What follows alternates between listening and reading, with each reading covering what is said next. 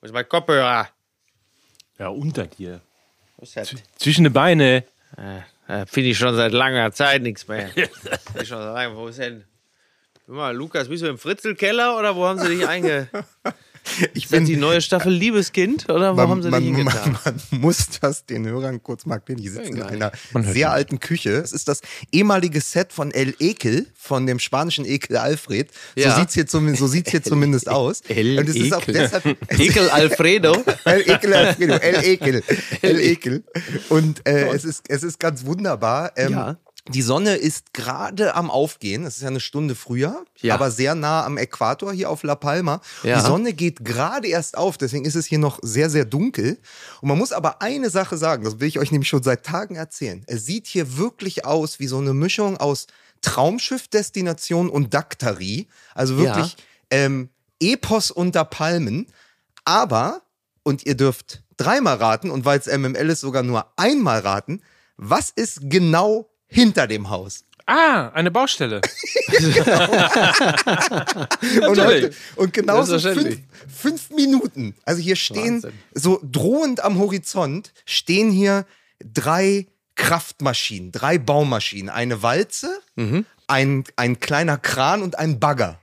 Und die haben sich nicht bewegt. Wir sind Freitag angekommen. Sie haben nicht bewegt. Fünf Minuten vor der Aufnahme erwachte der, äh, der Bagger zum Leben und begann, in, begann die Straße aufzureißen. Toll. Er fuhr dann aber Gott sei Dank noch mal weg. Ich glaube, er ist noch was einholen gefahren. Ich finde, eine Walze, ein Bagger und eine Raupe klingt so ein bisschen wie das TKKG von Bob der Baumeister. Das ist auch so. Oder? Vor allen Dingen wegen Walze, ne? Das ist unser Motto dann aber auch heute für Fußball. Wir schaffen das. Ja, ja, ja, absolut. Wir schaffen ja alles, das ist das Schöne. Wir sind ja auch wieder wer. Wir sind wieder Wir wer. sind wieder wer. Und das Holzfällerhemd vom Nagelsmann, das hat uns Glück gebracht. Ab sofort. Wir sind Timber, hat er gerufen. 3-1 gegen die USA. Timber, hat er gerufen, der Nagelsmann. Man merkt aber, dass sich die Probleme ein bisschen lösen, wenn, die Amis sich sogar, wenn sich sogar schon wieder über Outfits unterhalten wird. Lieber Julian Nagelsmann, bitte ziehen Sie nie Ihr Holzfällerhemd mehr aus. Wirklich? Ja, natürlich, natürlich, selbstverständlich. Holzfäller riechen nach Schweiß. Holzfäller haben Schwielen an den Händen. Sie haben die ganze Mannschaft hat gespielt, als hätten sie Holzfällerhemden an. Toll. Seien Sie die Axt im Walde der Verzweiflung. Aber da musste doch wirklich Thomas Müller auch Fragen zum Outfit von Julian Das Nagelsmann ist wirklich das beantworten. Letzte. Also wenn man einen nur wirklich nach Mode nicht fragen sollte, dann Thomas Müller, ey. Aber auch er hat ein Holzfällerhemd zu Hause, Ja, das glaube ich. überraschenderweise. Natürlich, selbstverständlich. Ne? Ja, aber es ist schön auch das gleich, ne? Fabrikat wurde äh, genannt. Der Preis, 309,15 Euro Ja. laut Bild. Ne? wo kommt denn dieser, dieser krumme Preis her? Ja, also erstmal muss man dazu schon mal gleich zwei Dinge sagen, ja, aus alter Verbundenheit. Dieses Flanellhemd, ja, das hier unser neuer Bundestrainer Rudi Flanell, wie wir ihn liebevoll nennen, getragen hat, äh, das ist ja schon mal gar nicht von Olymp. Deswegen fällt es für uns schon mal äh, völlig raus. Das Absolut. ist also überhaupt kann uns gar nicht interessieren. Und ich habe auch noch nie gehört, dass das irgendwo bei Ansons angeboten wäre. Wenn wir in die Ansons-Filiale reinspazieren und 15 MML schreien, dann ist noch niemals jemand angekommen und hat gesagt, hier, tragen Sie doch mal von Van Laak. Ist das eigentlich, sind das jetzt, also jetzt mal eine kritische Frage, Lukas, und ich weiß, sie brennt dir auch auf den Nägeln. Sind das denn wiederum jetzt die Hemden, die sie gemacht haben aus den alten Masken, die zurückgegangen sind? die alten, die alten Van Laak Masken von Armin Laschet und Joe Laschet haben sie dann genommen und so Flanellhemden sind ja dann auch mal wie so ein Kilt, so ein bisschen. Ähm, und, also Quilt, um genau zu sein. Ne? Und dann haben sie die zusammengenäht und haben gesagt, das ist jetzt die Van Laak äh, Timber Edition. Äh, aber eigentlich sind das nur die alten Dinger, die Spahn bestellt hat. Bisschen überteuert. Ja. Die Hoffnung ist aber auf jeden Fall zurück. Nur ich habe noch eine Frage, wenn schon, also jetzt haben wir schon auf die Mode des Bundestrainers geschaut. Mhm. Aber muss man nicht auch einmal noch ein Wort oder mehrere Sätze zu diesem Stadion verlieren, was ungefähr aussah, als hätte jemand das ICC noch aufs Böllenfalltor geschraubt? also was war das? War ja, glaube ich, was war das? College, College Football? Das sind ja, das wissen wir ja seit, seit der Weltmeisterschaft 1994, das sind ja die großen Arenen, ne? Ja. March Madness, dann geht's Ja. auch richtig ab. Ne? Der große, Dallas. große Sport wird Ja. ja. der große Sport in den USA wird ja am College gespielt. Ähm, nur, dass die Spieler davon nichts haben. Aber, ähm, und dann gehen hunderttausende in die Stadien. Aber ich fand das sehr interessant. Das hatte extreme Olympiastadion vor 2004 Vibes. Also ein Stadion um 15 Uhr. Und wenn es regnet, muss ein Großteil der Menschen äh, äh, Allwetterjacken anhaben oder Toll, so Regen, Regenfromse, wie man bei uns sah sagt. plötzlich aus wie ZDF-Fernsehgarten, ne? wo alle da irgendwie im Regen standen und dachten so, oh, hoffentlich kommt bald Santiano. Ne? Also, ähm, ja, aber ist doch toll. Naja, und wie gesagt, die Amerikaner, du merkst, ich bin schon willens über Sport zu sprechen, aber das ist ja eigentlich um diese, um diese Zeit des Podcasts noch gar nicht äh, geboten, oder Mike? Wisst ihr übrigens, weil jetzt kann ich nämlich Ja. mal glänzen, Ja, endlich. So, Hat lang genug gedauert. dass ne? in Hartford ja, nicht nur jetzt am letzten Wochenende Modegeschichte ja. geschrieben also das kann man ist, wirklich sagen. ja? ja. sondern dass das schon mal ein Ort war, wo sportlich Geschichte geschrieben wurde. Nee, also was war da los? Tontauben schießen, shoot. Na, das war das große Spiel 1987. Boris Becker gegen John McEnroe Nein, in Hartford, in Connecticut. Hartford, stimmt, aber Hartford ist doch jetzt, genau, jetzt wusste ich, irgendwo in irgendeinem Areal meines kümmerlich verschröggelten Gehirns, da war irgendwas. Eines der größten Tennisspiele der, der, der Zeitgeschichte ja, sozusagen. das kann man wirklich sagen. so, ja. Jetzt kann ich endlich mal mit Tennis Wirklich, ja, glänzen. doch lang, also lang gedauert, aber du hast, äh, also du hast uns erlöst mit einer Information. Stimmt, Hartford. Ich wusste, irgendwas war. So. Deswegen, bei mir im Gehirn war nämlich Hartford Vibes. Aber das ist ein anderes Thema. Apropos ein anderes Thema. Ähm, wir verweisen hier drauf. Hinweis an die Landesmedienanstalt Hamburg-Schleswig-Holstein. Bitte? Jetzt kommt die Werbung.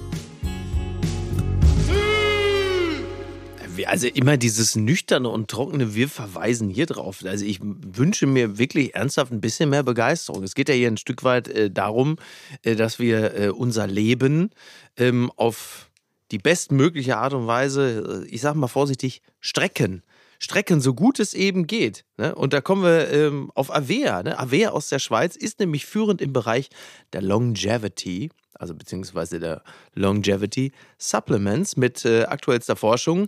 Erstellen die nämlich hochwertige Supplements aus erstklassigen Inhaltsstoffen, die kurz- und langfristige positive Effekte auf euren Körper haben. Mission, jetzt pass auf, innere Jugend. Die Produkte sind, und das ist vielleicht nicht verkehrt, die Produkte sind getestet auf Reinheit in der Schweiz. Jetzt weiß ich nicht, ob sie, also, ab- aber das gilt wahrscheinlich dann, also ich tippe jetzt einfach mal, dass, also Reinheit in Deutschland ist dann aber schon auch, also es ist nicht nur Reinheit in der Schweiz. Ne? Ah, Du meinst, nein, es ist ja in der Schweiz getestet worden. Also die Ist in der Reinheit, Schweiz getestet worden, Die ja. Reinheit gilt auch für Deutschland. Gilt auch für Deutschland, das Ja. muss man dazu sagen. Also ist nicht nur, dass man sagt, pass auf, ich mag die äh, Produkte von Avea, aber ich kann sie nur in der Schweiz nehmen, Ja. weil da ist dann die Reinheit getestet. Das kann man auch in Deutschland machen. Wenn das es umgekehrt gewesen wäre und es hier getestet worden wäre, würde die Reinheit natürlich auch für die Schweiz gelten. Genau, das ist absolut cool. Ja. Nein, das muss man sagen. Aber Heutzutage, das ist alles sind Eierschalen, auf denen man sich bewegt. Avea bietet eine Vielfalt von Nahrungsergänzungen bis zu DNA-Tests. Und äh, deswegen äh, genießen sie nicht umsonst hohe äh, Kundenzufriedenheit und größtmögliches Vertrauen. Das ist ja wirklich faszinierend. Also Mike, machen wir uns nichts vor. Ne? Die, unsere Hörer und Hörerinnen haben es auch mitbekommen. Wir sind beide keine 20 mehr. Ja, und äh, gerade äh, und gerade für ähm, genau das, was Avea anbietet, und man merkt, es ist wirklich eine breite Range. Sagt Ja. man heute genauso wie man Ja. Longevity sagt. Ja. Und es ist eine sehr breite Range. Ja. Und ähm, Und man muss auch, also ich meine, wenn du das äh, Alter schon ansprichst, Ja. äh, das ist ja auch eine der entscheidenden ja, Charakteristika der Alter, Ja. des Alters, dass eben der NAD Plus Level sinkt. NAD Plus ist eine Notwendigkeit für über 500 biologische Prozesse einschließlich Energieproduktion und es fördert eben jugendliche Vitalität, unterstützt Zellgesundheit, stärkt metabolische Integrität und geistige Klarheit. Fantastisch. Also Oder? geistige Klarheit, da weiß jeder, da habe ich mich lange von verabschiedet. Aber Leute, Freunde, hier die metabolische Integrität, das ist mir ganz wichtig.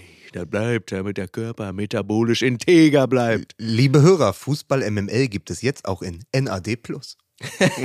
so, Aber meta, also metabolische Integrität finde ich fantastisch, weil das ist ja so ein bisschen eigentlich das. Also metabolische Integrität ist ja, also sagen wir mal, die, der Muskelerhalt würde ich jetzt, ich würde es mal übersetzen, wahrscheinlich mit, ist wahrscheinlich Quatsch, aber mit Muskelerhalt könnte man auch sagen, irgendwie Die Amtszeit von Governor Schwarzenegger in Kalifornien war geprägt zum einen ähm, von wirtschaftlicher Stabilität, aber von einer hohen metabolischen Integrität. I was the, governor of California und ich bin, ich bin always metabolisch integer geblieben. Erstmal in meiner Zeit als Governor Kalifornien. Toll. Also es ist fantastisch. Was soll ich denn dazu sagen? Ich meine, bitte, ja. Unsere Gesellschaft Ja. wird immer älter, aber sie muss ja auch gut älter werden. Sie muss fit älter werden. Sie muss geistig klar älter werden. Und verdammte Scheiße, ich will auch in 20 Jahren noch diesen unglaublich geilen Körper haben. Und da hilft mir Avea. Punkt aus. So, und ihr könnt das Ganze mal nachlesen unter avea-live.com slash mml. Dort gibt es eben auch den Vitality, das Vitality Bundle. Ähm, das besteht aus zwei Produkten und zwar NMN und Booster, die sich ergänzen. NMN hilft, Booster. das NAD Plus aufzufüllen und der Booster hilft den Abbau von NAD Plus eben zu verlangsamen. Schaut es euch einfach mal an. Es gibt mit dem Gutscheincode MML 15% Rabatt auf alle Erstabos, also nicht für die Einzelbestellung. Einfach mal reinschauen. avea-live.com Leute, slash, slash MML. Leute, bleibt metabolisch integer. Kleiner Tipp von meiner Seite aus. Und das war's mit der Werbung. Und dann sind wir ja auch äh, fast wieder am Anfang. 15 Äh, Noch Minuten mehr- später am Anfang des Akro- Podcasts. Noch mehr Akronyme ging aber wirklich. NMN, NAD Plus. Ich wollte, aber ich wollte auch sagen, diese Werbung war jetzt länger als das DFB-Debüt von Chris Führig. Ne? Aus Castrop Rauxel. So, der ist einer von berühmteste Kastrop Hör mal, das ist einer von wir. Verstehst du? Das ist einer von wir, so ist Chris es. Führig, einer von wir. Musik bitte.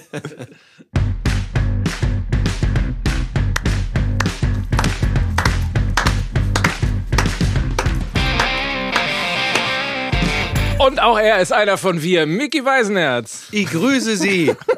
Ihnen. Ich grüße Ihnen. Ich grüße Ihnen. Oh Gott, oh Gott. Ist das witzig? Zu diesem Mann fällt mir nichts mehr ein. Hier ist Mike Nöcker.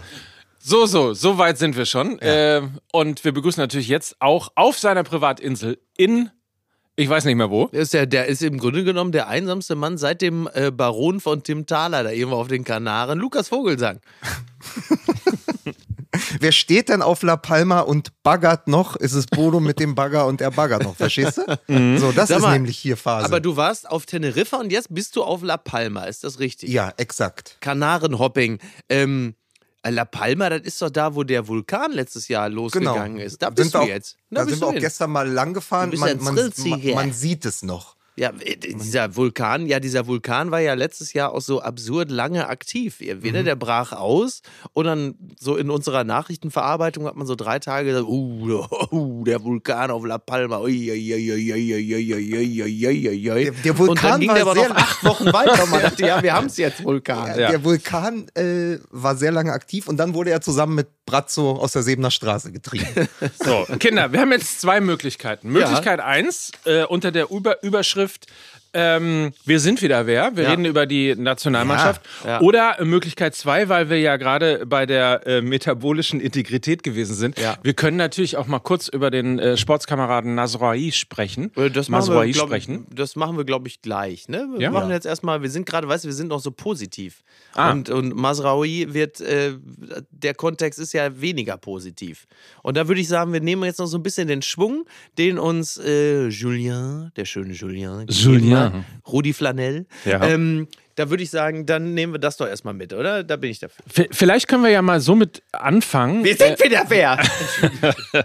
Man merkt schon, dass Fußball auch ein Spiel ist, das sehr von Momentum und Psychologie getrieben ist, oder? Psychologie, ne? Psychologie. Wie meine Oma gesagt hätte, Psychologie. Ja, natürlich, Ne? klar. Schalter umlegen, klack, schon, Ja. funktioniert das wieder. Ja, Und es hilft natürlich, wenn der Trainer weiß, wie eine Taktik funktioniert. das ist auch richtig. Also ja. das ist einfach, weil wenn Der der steht Trainer nicht nur an der Tafel, sondern er weiß auch, wie Genau. sie zu bedienen ist. Ja, das ist richtig. wenn der, wenn der Trainer dann auf den Kader guckt und sagt, ach so, das sind Ja. die Spieler, die ich zur Verfügung habe, ähm, Hm. was könnte man denn mit denen basteln?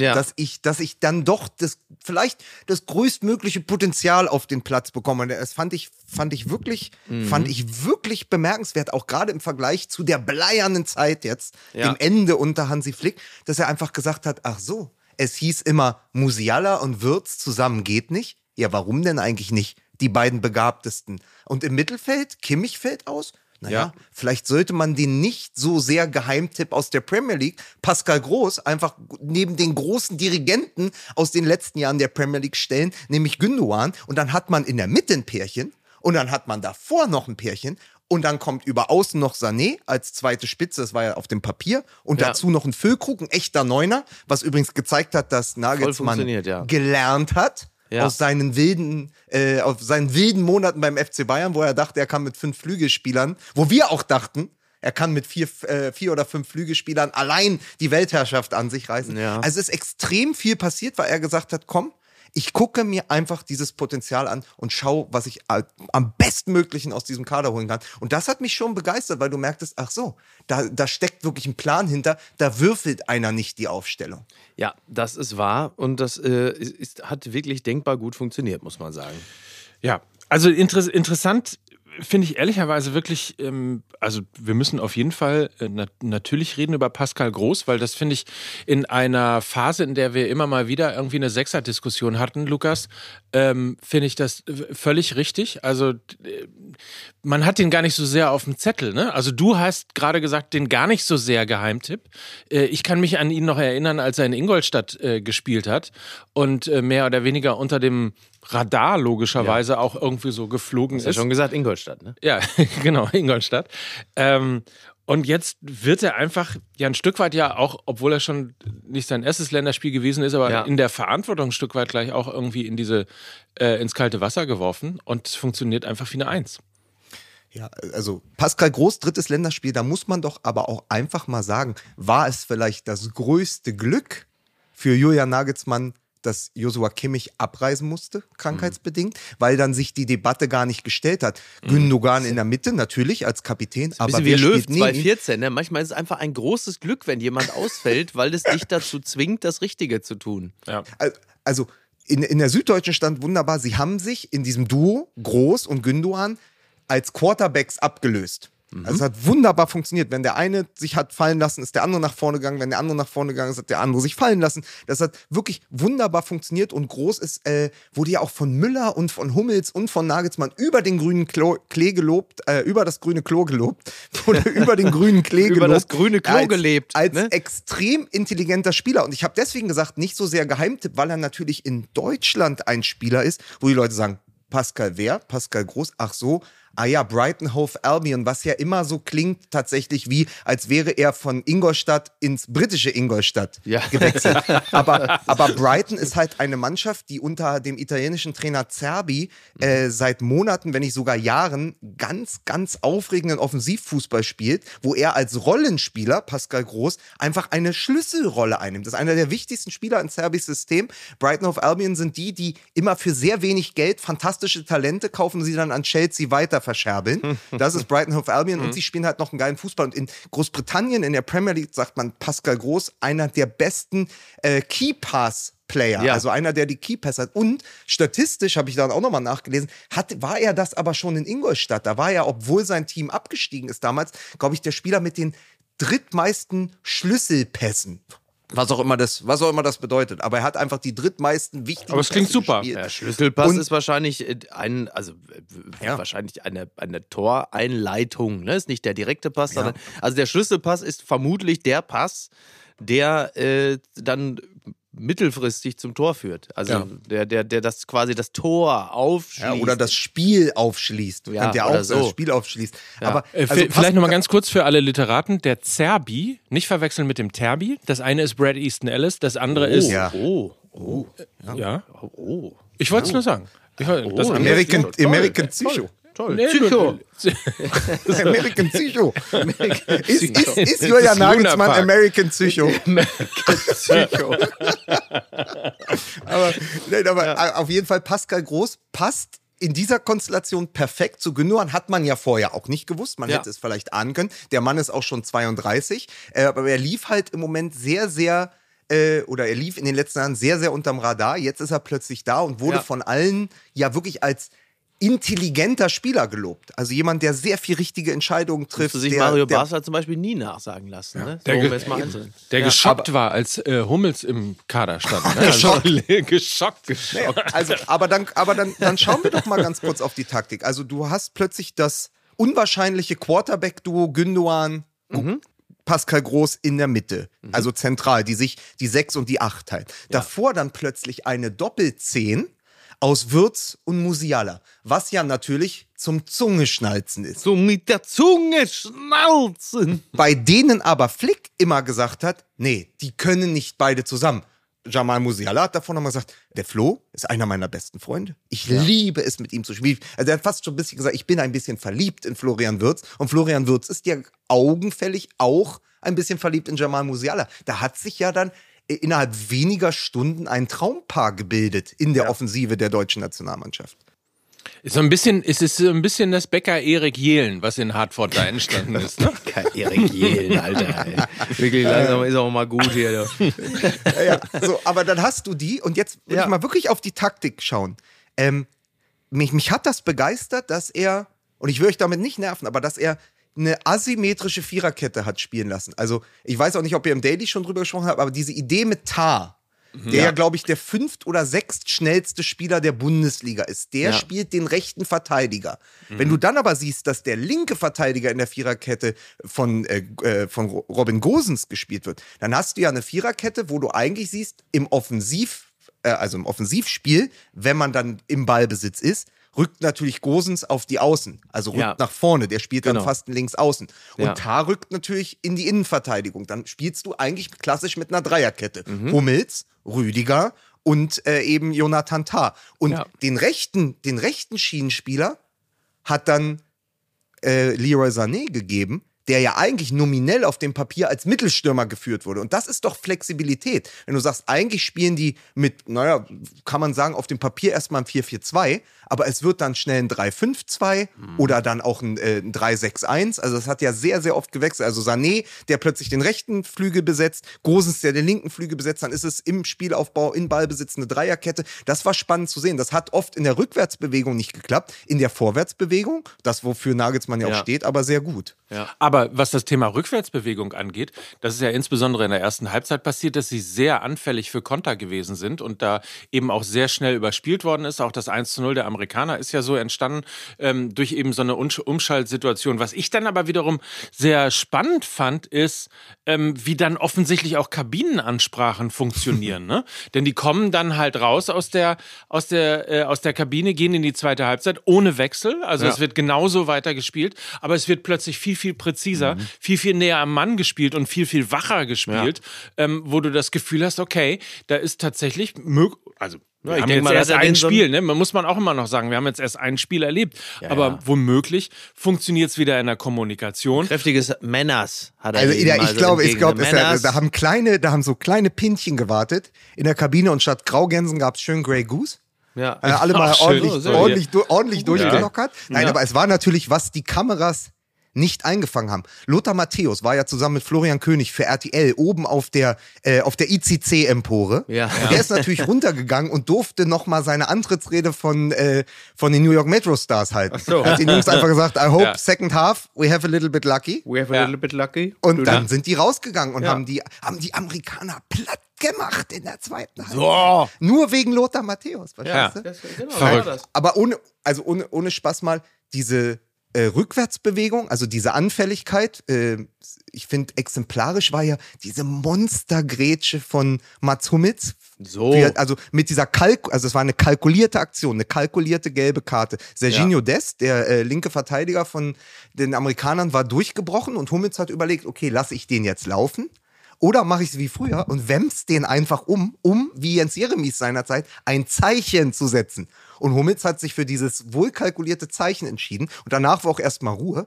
Aber diese Anfälligkeit nach hinten und dann dieses bravouröse Offensivspiel, das war doch eigentlich vorne, wie gerade Bayer Leverkusen in den besten Momenten. Und hinten, wie Borussia Dortmund in seinen schlechtesten.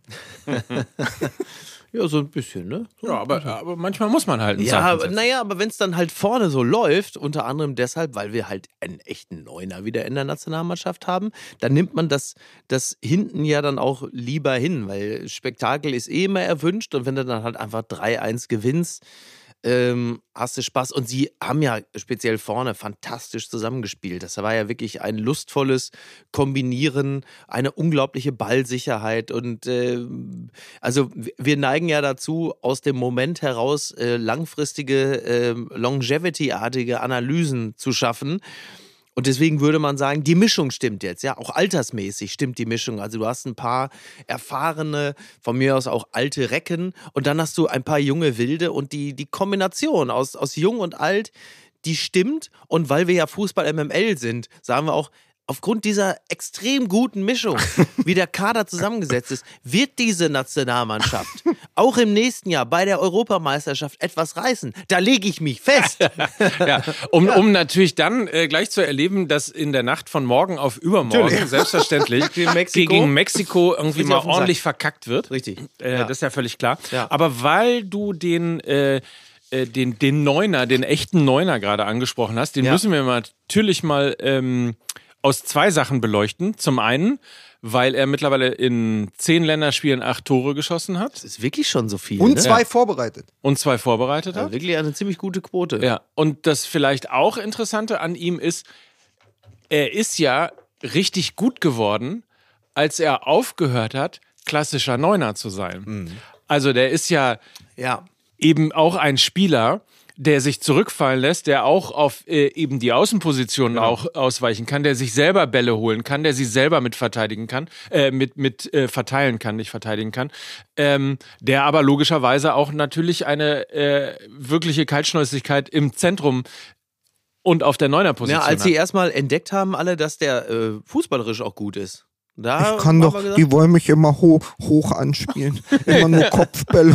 Aber ich kann doch auch mit dem Fuß. Ja, das kann, ist doch schön, jetzt dass ich mir hier, mal jetzt hab ich mir hier. Jetzt habe ich mir hier zwei Wochen die Graugänse angeguckt und werde nur hoch angespielt. Wer fährt denn hierher nach Katar? Was habe ich denn getan? Ich, ich hoffe, ich wünschte, ich wäre nie in die Nationalmannschaft. Die wollen immer nur hoch. Die wollen Zeiten sind hoch. vorbei. Ja, Genau. aber es, ich fand einen Interview-Schnipsel, ein Snippet, wie der Amerikaner sagt, Mhm, ähm, fand ich ganz toll, wo er sagte, äh, angesprochen darauf, dass es in der ersten Halbzeit nicht so gut lief. Er ja dann auch die ein, zwei Chancen, die er hatte, vergeben, äh, ver vergeben hatte. Mhm. Ähm, er hat gesagt, naja, er musste oft auch auf den Flügel, weil das die taktische Marschroute von Nagelsmann war, damit die Ketten nicht verschieben können von den Amerikanern. Er hat, gegen, er hat sozusagen gegen die erste Kette der Amerikaner verteidigt auf dem Flügel, so dass sozusagen die Taktik der Amerikaner von Greg Berhalter nicht gegriffen hat im Spielaufbau. Deswegen musste unsere Nummer 9, Ja. der, der Lücke, ja, Lücke musste jede Lücke zulaufen. Und dann ist er halt auch nicht die ganze Zeit im 16er oder nicht die ganze Zeit am Elfmeterpunkt oder im Fünfer, nicht die ganze Zeit in der Box, sondern eben auch mal außen, weil er dann sozusagen der Pressing-Auslöser ist in diesem Moment, weil er den Auftrag hat, die Kette zuzulaufen. Das ist doch auch, das ist doch wirklich der spannende Blick in den Maschinenraum Nagelsmann, zu sagen, okay, der Neuner hat ganz andere Aufgaben, als nur da vorne drin zu stehen und die Buden zu machen. Und dann macht er aber seine Bude in der zweiten Halbzeit und legt das dritte noch, äh, noch vor für Musiala. Und damit ist er ja der Gewinner der zweiten Halbzeit gewesen. Das ist richtig. Das ist richtig. Also insofern, im, es macht wieder Spaß, ne? Also es machte ja sogar auf den Rängen Spaß. Man Ja. hatte ja das Gefühl, es ist ja, ähm, wenn Deutschland, also es ist, es ist, der Fanclub Nationalmannschaft ist deutlich aktiver, wenn er in Amerika, Wenn er nicht da ist. wenn er in Amerika die Nationalmannschaft supportet, ja, äh, als wenn das hier jetzt zum Beispiel in Wolfsburg stattfindet. das ist richtig. Ja. Ja, aber, aber eine, eine Sache ähm, noch zu dem Kader, ja, und da trägt natürlich äh, Niklas Füllkrug auch seinen Teil dazu bei, durch sein Alter. Das war ja, weil wir letzte Woche ja noch über äh, Erich Ribbeck und die USA-Reise gesprochen hatten und die Spiele gegen Mexiko und USA damals, vor langer, langer Zeit. Das war ja mit über 29 Jahren im Schnitt ja. die älteste Mannschaft seit Erich Ribbeck, also der älteste Nationalmannschaftskader. Und ich habe irgendwo gelesen und fand es sehr, sehr lustig. Teile der Du musst- Mannschaft waren sogar älter als Erich Ribbeck. Ne? ja, aber das war, das Ja. ist eine Mannschaft, das ist ein Kader, in So den alt ist Hummels der, nun auch nicht. So, jetzt ich probiere nochmal die Pointe. Dritter Ja. Anlauf. Ja, das ist ein Kader, in dem drückt der Trainer den Altersschnitt. Ja. Das stimmt sogar. So, manch, manche Spieler sind ja nur wenige Jahre jünger als der Trainer. Ich war geschockt, wie. Hummels äh, aufgestellt wurde. Hummels. Sag mal ganz kurz, ähm, um das auch noch zu klären, Kimmich kann weg jetzt, ne? Ja, ja, sicher, das ist Ja. klar. Ne? Das ist klar. Das können wir ja ganz gut, um die ganz große Debatte aufzumachen. Ja. Na, wo soll der denn jetzt noch spielen? wo soll der, also ich bitte dich, Pascal Groß ist gesetzt. Ja, Ja, finde ich auch. Gündogan auch. Dann Ja. kommt natürlich, dann kommt ja auch noch hier der Mann mit die Arme, ja, unser, äh, unser Leon. Unser der ist Leon hier- kommt ja dann noch von er der hat eine Bank. hohe metabolische Integrität. Er hat auch eine hohe metabolische Integrität. Ja, und dann äh, muss er sich überlegen, kämpft Josua Kimmich jetzt mit Jonathan Tah um die Position des rechten Verteidigers? Ja, also ich würde vorschlagen, nach den aktuellen Entwicklungen, wenn die Nationalmannschaft irgendwo hinreist, dann sollte Thomas Tuchel im Dienste Deutschlands ähm, Kimmich festhalten, irgendwo. Dann wäre es auch die Holding Six. Und zwar, er, er hält sie also an der Sebener Straße, während die. Nein, das ist ja natürlich gemein, aber, aber klar, also du, du stellst derzeit fest, dass es ohne ihn gut funktioniert. Auf der anderen Seite, ein Spieler seiner Qualität in, in anderen Spielen und Konstellationen, die dann gefordert sind, wird der Nationalmannschaft höchstwahrscheinlich noch äh, sehr, sehr helfen. Also ist ja Quatsch, jetzt so zu tun, als Aber wäre die Frage- aber die Frage- als. Ergänzungsspieler kann er auf jeden Fall mit. Als Ergänzungsspieler sehe ich ihn. Ich finde Ja. die Frage von Mike ja durchaus berechtigt. Also, wenn du als Julian Nagelsmann entscheidest, dass Pascal Groß erstmal bleibt, ja, dann würde Kimmich ja in der Zentrale Gündogan ersetzen, der aber der Kapitän ist, der also spielen muss. Das heißt, Gündogan war, wie von manchen ja auch schon ähm, zumindest ähm, vor, zum, sehr vorauseilend prognostiziert, dass äh, Gündogan ja auf der Doppelzehn neben Musiala beginnt. Ja, das wäre dann sozusagen die Aufstellung. Du hättest Groß und Kimmich in der Zentrale und davor dann Gündogan und Musiala. Dann müsste ja aber Würz raus. Dann würdest du ja die frische Liebe sprengen. Ja. Das, da, also die, die neuen Verliebten des deutschen Fußballs werden ja dann wieder auseinandergerissen. Holdi und Schweini. Ich wollte es gerade sagen, Ja. Dankeschön. Na Ja. klar. Ja. und solche, solche, solche Couples sollte man eigentlich nicht trennen. Ne? Ja. Oder wie elffreunde.de geschrieben hat, die beiden haben noch nie zusammengespielt, dann wird's ja mal Zeit. Oh. Oh, da, da, da Lukas Vogelsang dreht Ohr. den Scheinwerfer. Nein, naja, aber das, das ist ja schon toll, wenn sich da so zwei finden und dann, ich meine, das sind ja zwei höchst veranlagte Fußballer. Ist doch geil, Ja. wenn du die vorne drin hast und die harmonieren äh, miteinander. Also nach Möglichkeit immer, da, immer so lassen, ne? unterstützt und teilweise auch noch überstrahlt von Mikes neuem Lieblingsspieler, Leroy Sané. Der ja, Ja. eh, also der im Moment, ich glaube, Philipp Seldorf hat geschrieben, der im Moment sogar am lieben Gott vorbeikommen würde. Also Ja. ist er sogar besser als Stanley Buda. Ich wollte Äh, gerade sagen, der nur, ja auch nur der- stoppt ihn dann. Also man, man muss, äh, man muss äh, sagen, als Sané ins Rollen kam, vor allen Dingen in der zweiten Halbzeit, war auch die Nationalmannschaft noch mal eine Klasse besser. Also der ist tatsächlich im Moment der prägende Offensivspieler mit dem Tempo. Und da siehst du auch, äh, weil äh, Mike gesagt hatte, Thema Psychologie, da siehst du, was das ausmacht, wenn es im Kopf stimmt, wenn du den Rückhalt hast, wenn du so aus der, wenn du so aus der neuen Kane-Kabine kommst, ja, So. die Kane-Kabine im Rücken, so und dann, dann so Wie aufdrehen Wie er kannst. durchtickt hier nochmal, wie er durchtickt, ne? Die Kane-Kabine. Naja. Ich bin fasziniert von, ich sehe jetzt gerade erst, ähm, oder wie Lukas sagt, um den Hörer mal mitzunehmen, Mhm. ähm, ich habe die ganze Zeit Lukas immer im Nacken gehabt auf Ja. dem Monitor. Ja. Jetzt wurde mir vorne auch noch ein Monitor angeschaltet und ich kann in eine Küche gucken und ich bin sehr fasziniert von den, ja, was hängt denn da das eigentlich? Von diesen von- Küchenutensilien. Ja, Küchenutensilien, ein. Schöpflöffel, ein Schöpflöffel, dann ist da äh, ein Pfannenwender. Ne, Ja. Mike, ich erkläre dir diese Dinge alle Ja. gerne. Du, als mieses, altes Macho-Schwein, das du bist, sind das natürlich alles Dinge, mit denen du noch nie in Kontakt Nein. getreten bist. Die hängen da alle. Nein, ich weiß gar nicht, wie das geht. Ja, ja eben. Ne? Ja. Ja. Was habe ich mit die Küche zu tun? Ja, ich eigentlich auch nichts. Also das Omelett lasse ich mir mittlerweile durchgängig im Barberhaus machen, das weiß man. Ne? Ja.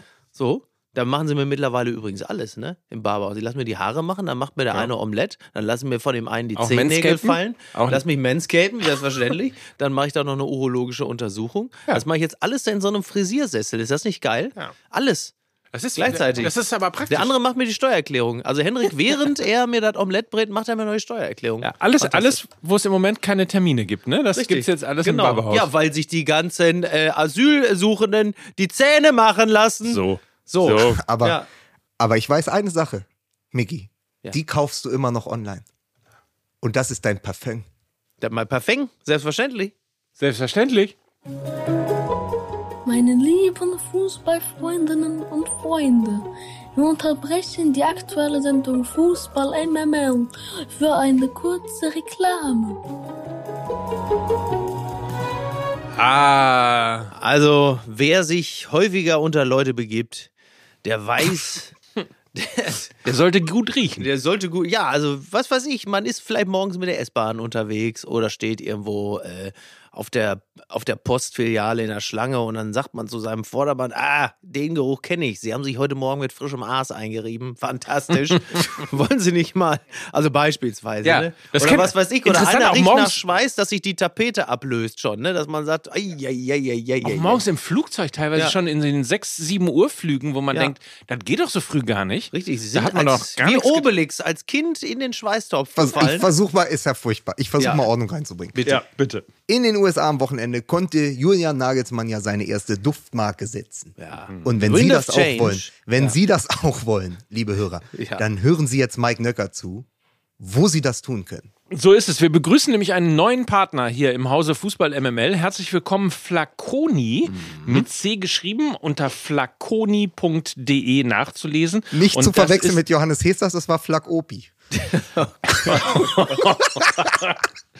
Nein, äh, es ist nicht Flacobi, sondern Flaconi. Und das ist einer der führenden Online-Shops für Beauty und Parfum in Deutschland mit rund 1000 nationalen und internationalen Marken und 50.000 Produkten. Sagen wir aber gleich, Sie müssen die nicht alle kaufen. Das ist richtig. Obwohl es natürlich auch gleich einen Gutscheincode gibt. Das heißt, man könnte sich auch alle leisten, stimmt. weil sie günstiger sind. Ja. Aber nichtsdestotrotz, ähm, Webshop und App. Das ist äh, Flaconi, so ist Flaconi zu erreichen. Ja. Und ähm, wenn man jetzt zum Beispiel sagt, Mensch, ich brauche Ja, alles im Bereich Beauty, ne? Also was weiß Ja. ich, Parfüm, Skincare, Make-up, Haircare. Ne? Und dann gibt es so bestimmte Marken, die, die man kennt und die man schätzt. Hugo Boss beispielsweise oder Kiehl's benutze ich sehr gerne. Tatsächlich? Ja, also Feuchtigkeitscreme, selbstverständlich. Es riecht toll, es ist sehr frisch. Paco Rabanne, ne? Biotherm, Om und Kerastase. Ja. Also, also alles, wo man sagt, ja, das, das möchte ich. Und ich will jetzt nicht immer zum Flughafen fahren, um mir die Sachen da äh, zu kaufen, sondern da gehe ich auf flaconi.de und da hole ich mir das Ganze. So, das bedeutet natürlich auch, du bist völlig entspannt. Genau. Kannst entspannt shoppen, Exakt. kriegst es nach Hause geliefert. Ja. Und weil Flaconi ja für uns auch so ein bisschen der Parfümpate ist, gibt es von ne? uns ein Angebot, Ja. das ihr nicht ausschlagen könnt. Wir haben natürlich einen Gutschein für euch. Ja. Und der Code heißt 10 MML. Funktioniert auch. Guck mal, siehst du. Bedeutet 10% auf äh, einen Mindestbestellwert, also ab einem Mindestbestellwert von 59 Euro, bekommt ihr bis zum 31.12.23 10% bei flaconi.de. 10 mml ist der Gutscheincode. Und dann vielleicht auch noch eine Sache, woran merkt man, wenn es Herbst wird, die Tage werden kürzer, Ja. ja, die Blätter fallen Was richtig? und selbstverständlich begrüßen wir wie jedes Jahr im Herbst unseren Partner Hook24 hier bei Fußball MML. Da geht es nämlich darum, die Kfz-Versicherung zu wechseln und zu sparen. Das ist nämlich jetzt die Zeit. Also, um es nochmal zu sagen. Ja. Tage werden kürzer, Ja. es wird dunkler draußen, Ja. äh, es ist Ganz bald eindeutig. Ne? und es ist Zeit, die Kfz-Versicherung zu wechseln und zu sparen. Genau, und dann halt zu einem neuen Versicherer zu wechseln, das ist ja klar. Und Hook24 ist die beste und günstigste Alternative für alle, die dauerhaft sparen wollen. Als Online-Versicherung haben die nämlich geringe Kosten und äh, die Vermittlungsprovisionen, ja, die kann man sich auch komplett sparen. Ja. Deswegen ähm, mal hook24.de ansteuern, denn das gibt es nur direkt online Genau. und äh, die Vergleichsportale, äh, die kann man sich dann auch sparen. Hook24 ist ja auch ausgezeichnet worden als beste Direktversicherung und das höchstwahrscheinlich nicht von ungefähr. Und deswegen, ihr wisst es, der geneigte Zuschauer weiß schon, ach, bald ist wieder der 30. November. Ja. Denn bis dahin kann man die alte Versicherung kündigen und zu einem neuen Versicherer wechseln. Will ich mit meinen 30, 40 Autos auch mal machen, denke ich mal. Ne? Würde ich mal sagen. Hook24.de slash mml, um all das hier nochmal nachzulesen. Liebe Fußballfreunde, der Reklameskorpion hat wieder zugebissen und ich gebe zurück ins Studio.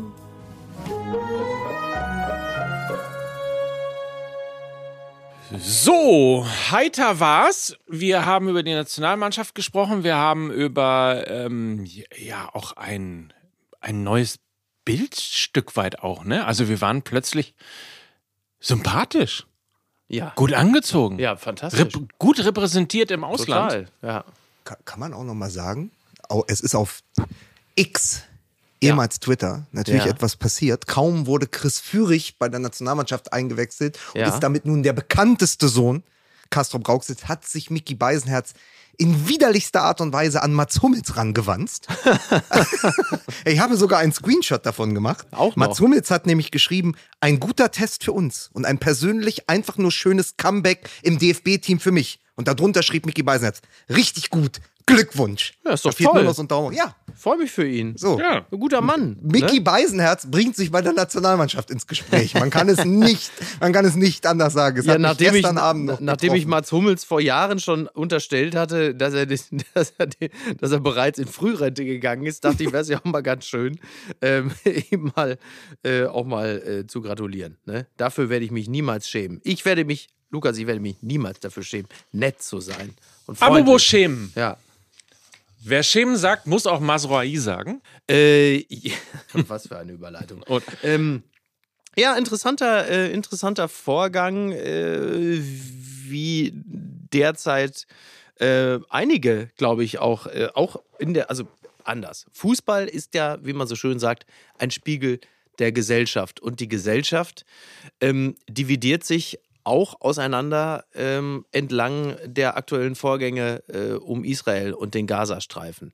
Und ähm, wir haben das seit ähm, anderthalb Wochen jetzt beobachtet, dass es erstaunlicherweise zu dem Thema Terroranschlag einige Menschen gibt und nicht wenige, die selbst in der Situation sagen, ja, da muss man auch mal die andere Seite sehen. Wo man sagt, okay, das finde ich interessant. Also bei 9-11, bei Breivik beispielsweise, habe ich das Paris. relativ, Paris, habe ich das relativ selten erlebt, dass man in dem Moment des Terroranschlages entweder sagte, ja, sicher, aber, Ja. oder dass man einfach gar nichts dazu gesagt hat. Und zwar auch von denjenigen, die sonst zu allem etwas sagen, die plötzlich einfach, da ist einfach Totenstille, und zwar buchstäblich, finde ich äh, bemerkenswert. So, jetzt ähm, Tage später merken wir, dass natürlich die meisten sich in der Öffentlichkeit in irgendeiner Art und Weise dazu verhalten. Entweder gibt es äh, Solidarität mit Israel, dem israelischen Volk, aber es gibt auch sehr, sehr viele Menschen, die auf die Straße gehen, auf pro-palästinensische Demonstrationen und die sich halt eben auch in der Öffentlichkeit äußern. Das müssen jetzt nicht nur Staatsmänner sein, das sind auch Prominente beispielsweise und natürlich auch prominente Fußballer, die ihrerseits in gewisser Hinsicht ja auch entweder politische Menschen sind oder Menschen, die am gesellschaftlichen Leben dahingehend teilnehmen, dass sie sich zu den Vorgängen verhalten. Entweder zu dem Terroranschlag oder zu dem, was jetzt passiert, dass äh, Israel sich verteidigt und versucht, die Hamas auszuschalten. Auf eine, äh, das kann man glaube ich sagen, äh, momentan wenig sensible Art und Weise dahingehend, dass dort natürlich auch im Gazastreifen äh, Zivilisten betroffen sind. Das ist nicht zu vermeiden, so wie die Dinge gerade liegen. Ist ja in den seltensten Fällen im Krieg Ist in zu den vermeiden. seltensten, genau, ist in den seltensten Fällen zu vermeiden. So, jetzt hast du auf den Straßen äh, pro-palästinensische Demos, bei denen nie ganz zu trennen ist, sind es jetzt Menschen, die für die Belange Palästinas, also für eine Verbesserung der Situation der Palästinenser, Palästinenserinnen auf die Straße gehen, oder sind es Menschen, die die Terrorattacke und die Hamas selbst feiern und sie unterstützen? From the River to the Sea, gestern auch, als ich in Amsterdam war, du hast eine pro-palästinensische Demonstration, diese Schilder From the River to the Sea, gleichbedeutend mit völliger Auslöschung Israels, die siehst, da musst du nicht lange gucken. Das sind auch nicht einfach nur äh, irgendwelche äh, gewaltbereiten, aggressiven jungen Männer, sondern das sind dann einfach auch ähm, Frauen, jedweden Alters, die solche Pappschilder hochhalten. Das heißt, diese, diese, diese Verklebung zwischen, sind die einfach nur pro-palästinensisch, was mit palästinensischem Background, also uns gefällt das nicht, aber das ist ja noch, ist ja bis in gewisser Hinsicht ja noch nachvollziehbar, wenn du den Background hast.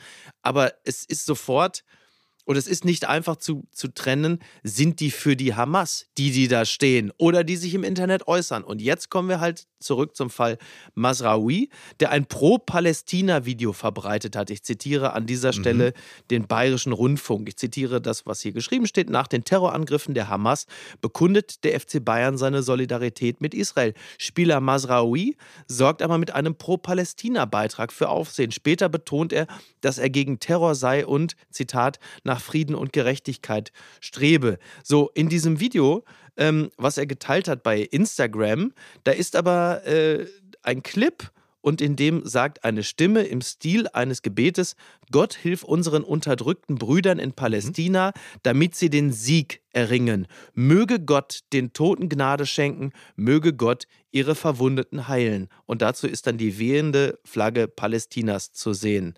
So, und jetzt die Frage, was soll uns dieses, was soll uns dieses Video sagen? Hilf unseren unterdrückten Brüdern in Palästina, damit sie den Sieg erringen. Den Sieg über Israel? Fragezeichen. Und was sind die unterdrückten Brüder? Ist es die Hamas? Hm. Also man muss ja dazu sagen, dass es noch weitere Posts gegeben hat, unter anderem ja eben auch, ähm, wo mehrere ähm, Posts von marokkanischen Nationalspielern äh, eben gezeigt worden mhm. ist und er sinngemäß geschrieben hat, es ist buchstäblich wir gegen die Welt. Also es ja. gibt den Vorwurf, dass man mundtot gemacht werden mhm. sollte und so weiter. Ähm, also das ist, also äh, wir, wir, ja, aber also, es ist, es ist hm? unglaublich schwierig, weil natürlich die Verteidigungslinie die Masraui in dieser Sekunde dann aufbaut, natürlich als medialen Reflex, ist ja, mir geht es nur um die Leben der Unschuldigen. Mhm. Also die Menschen, die jetzt leiden müssen, weil ja. es den Vergeltungsschlag aus Israel ja. gibt, weil dort jetzt Krieg ist. Ja. Das ist natürlich dann schwierig, wenn du die Inhalte des Videos ja. und die Inhalte dieser Reden oder dieser, dieser Lieder siehst, weil dann genau. sagst du ja ganz klar, geht es wirklich nur um die Zivilisten mhm. oder ist es nicht ein ganz klares politisches Statement? Und ich habe äh, einen Tweet gefunden und ich dachte, ich bringe den mal mhm. mit und lese den mal vor, nämlich ja. zu dieser, weil der genau diese Causa abbildet. Von dem äh, äh, türkischen Journalisten Erin Güvercin. Ja, ja, Ich, ich genau, habe ich auch gelesen, glaube ich. Ja. Jene Muslime, die in den letzten 20 Jahren nicht einmal dazu in der Lage waren, ohne Wenn und Aber die Hamas als das zu bezeichnen, was sie ist, nämlich eine Terrororganisation, melden sich jetzt zu Wort. Jene Muslime, die kein Wort zum Terrorangriff der Hamas von letzter Woche verloren haben, melden sich jetzt plötzlich zu Wort. Mhm. Jene Muslime, die all die Jahre kein Wort zu den zahllosen Selbstmordanschlägen verloren haben, die sie gar als gerechtfertigt ansahen, melden sich jetzt zu Wort. Jene Muslime, die nie ein Wort dazu verloren haben, wie die Hamas gezielt Zivilisten als Schutzschilde missbraucht, melden sich jetzt zu Wort. Wem es wirklich um die zivilen Opfer auf palästinensischer Seite geht, hätte zu all dem auch nicht schweigen dürfen. So ist ja, es. Und genau so ist es. Also, und ich finde, also ich würde da sogar noch einen, äh, einen, einen Schritt weitergehen, ähm, weil ich, man kann, glaube ich, von Spielern, ähm, die sehr, also es geht jetzt gar nicht darum, dass sie sehr viel Geld verdienen, sondern sie haben natürlich eine gewisse Verantwortung äh, und das wird ihnen schon eine Lebensverantwortung, die wird ihnen schon gegeben, weil sie Geld verdienen, weil sie ihre Existenz aufbauen, weil sie Fußball spielen, weil sie Fußball spielen gehen. Und ich finde, ähm, dass man äh, mittlerweile auch so weit sein muss, äh, auch wenn man erst 24 oder 25 Jahre alt ist, ähm, dass man eine gewisse Sensibilität dafür ähm, sich erarbeitet, wo man eigentlich spielt. Also in welchem Land man spielt mhm. und bei welchem Verein man spielt. Ja, das ist aber, das, aber das hat der Fußballbetrieb äh, diesen äh, jungen Menschen ja eigentlich aberzogen, weil sie halt einfach pausenlos wechseln und keine Identifikation haben, auch keine Identifikation mit dem Verein eines Präsidenten Kurt Landauer, ja, genau. äh, eines jüdischen Präsidenten Kurt Landauer. Und dass er ähm, mit äh, äh, Peretz äh, auch noch einen Teamkollegen hat, der jüdisch ist, das, das mal nur am Rande. Also ich finde, aber um das nochmal deutlich zu sagen, ich finde, ähm, dass man als Spieler von äh, überhaupt, ich mhm. finde, dass man überhaupt äh, zum einen mal sehen muss, wie hat das alles angefangen? Wie ja. hat das in den letzten Jahren alles angefangen? Wie barbarisch äh, und wie brutal war dieser Terror, Terroranschlag von vor einer Woche? Ja. Ähm, Und wenn man jetzt dann beispielsweise auch noch sieht, dass die palästinensische Führung versucht, weiter ihre, ihr Volk als Schutzschild zu benutzen und davon spricht, dass all das wie der Korridor innerhalb von Gaza, ähm, dass das Fake News sind, dass die israelische Regierung nie gesagt hat, ähm, dass sie in den Süden des Landes gehen sollen, damit sie weiter Schutzschilde sein können. Äh, also ich bin da ehrlicherweise einigermaßen entsetzt, ähm, dass äh, überhaupt, ich bin überhaupt total entsetzt, ähm, wie wenig differenziert ähm, auch insbesondere von pro-palästinensischen Demonstranten vorgegangen wird. Da kann man jetzt immer noch sagen, naja, ist halt sozusagen die, das ist der rote Faden, der sich äh, seit äh, vielleicht sogar schon seit äh, Hunderten von Jahren ähm, durch diese Region durchzieht. Aber ähm, ich bin auch äh, überrascht, wie ruhig man beim FC Bayern mit dem Thema umgeht. Tatsächlich, Eine weil private Geschichte? Ist bestimmt eine private Geschichte. Eine private Meinung. hat, okay.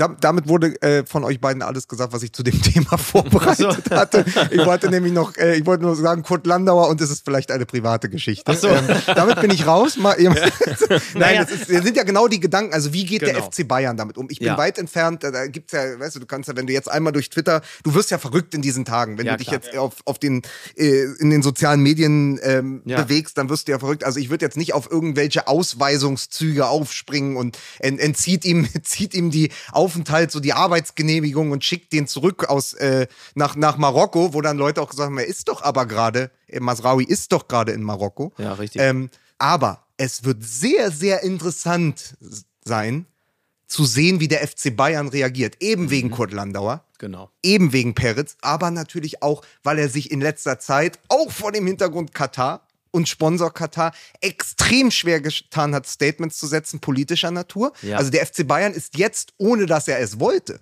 Mhm. und ohne dass sie das gebraucht hätten, wieder in einen politisch-gesellschaftlichen Fokus geraten durch seinen Spieler Masraoui. Das wird also interessant, in der nächsten Woche zu sein.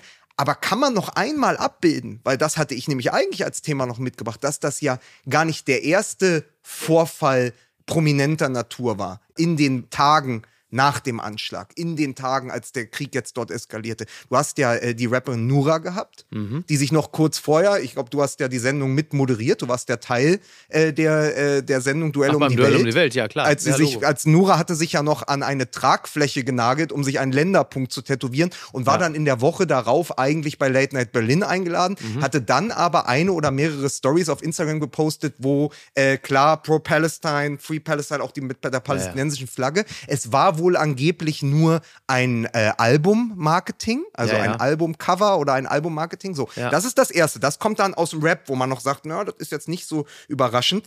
Die zweite Geschichte ist aber, dass sich, und ich weiß gar nicht, ob ihr das mitbekommen habt, dass sich ja auch Mesut Özil zu Wort gemeldet Ja, ja. hat unter dem Hashtag Free Palestine und diesem Sensation, dieser sensationellen Collage. Also ich weiß nicht, ob ihr das gesehen habt. Also da ist wirklich fast ein Wahlwerbeplakat. Özil ist dort zu sehen äh, und auf seiner Brust ist die türkische Flagge und die palästinensische Flagge. Darunter der Hashtag Free Palestine. Darüber eine wehen-türkische Flagge und dann unter Mesut Özil ein Kind das ein Özil-Trikot trägt, also Özil als, äh, als Name auf dem Rücken und die Nummer 23 und der einem israelischen Soldaten eine rote Karte zeigt. Wahnsinn, so, ne? das heißt, du siehst ja, wo die Frontlinien verlaufen. Du, Genau. Also Masraoui war ja bei weitem nicht das erste Beispiel, dass sich Prominente Es wird auch nicht das letzte sein. im Internet klar positioniert haben. Äh, bei Ösi ist es mittlerweile nicht mehr überraschend, weil der immer auf der gefühlt anderen Seite steht. Ja. Aber Masraoui ist ja nur der neueste von, glaube ich, vielen Fällen, die da wahrscheinlich und leider noch kommen werden und mit denen man sich immer wieder aufs Neue auseinandersetzt. Ja, ich gehe auch fest davon aus, dass momentan bei allen Managements, äh, bei allen Beratern äh, derzeit, äh, die, wie man so schön sagt, die Drähte glühen, weil die natürlich ihre Klienten abtelefonieren und sagen,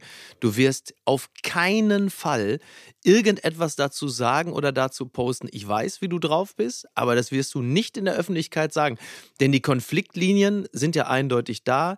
Die, die Gräben sind groß, äh, was, was den Nahostkonflikt angeht, der jetzt voll aufge, aufgebrochen und ausgebrochen ist. Ähm, das Ganze. Auf Betreiben der Hamas, ne? Muss man auch nochmal Ja, na klar, Sie haben es natürlich, natürlich absolut, also der, der Auslöser, ja, der Auslöser des Ganzen, das war natürlich die, der Terroranschlag der Hamas, aber dieser Konflikt ist ja schon, der Klar. ist ja uralt, Ja. so und auch in den letzten Jahren. Ähm, man hat nur in der Regel nicht offen darüber gesprochen. Jetzt bricht das Ganze aus und das Ganze ist ja nicht nur geografisch begrenzt, sondern du hast ja auch einen, einen kulturellen Flächenbrand an allen Ecken und Enden der Welt. Ähm, tut sich da etwas auf. Äh, du hast die Hotspots, du siehst die Demonstrationen, du siehst auch, wie andere Länder sich bezüglich äh, des Konfliktes verhalten. Äh, das sind beileibe nicht nur Reaktionen, wie wir sie uns mit unserer pro-israelischen Haltung wünschen würden. Und das betrifft natürlich auch den Fußball. Das ist ja völlig klar. Dort sind sehr viele junge Männer unterwegs, auch alle nicht besonders intelligent, vielleicht auch nicht besonders gebildet, sehr stark dann halt eben auch aus ihrer Peer Group beeindruckt und beeinflusst.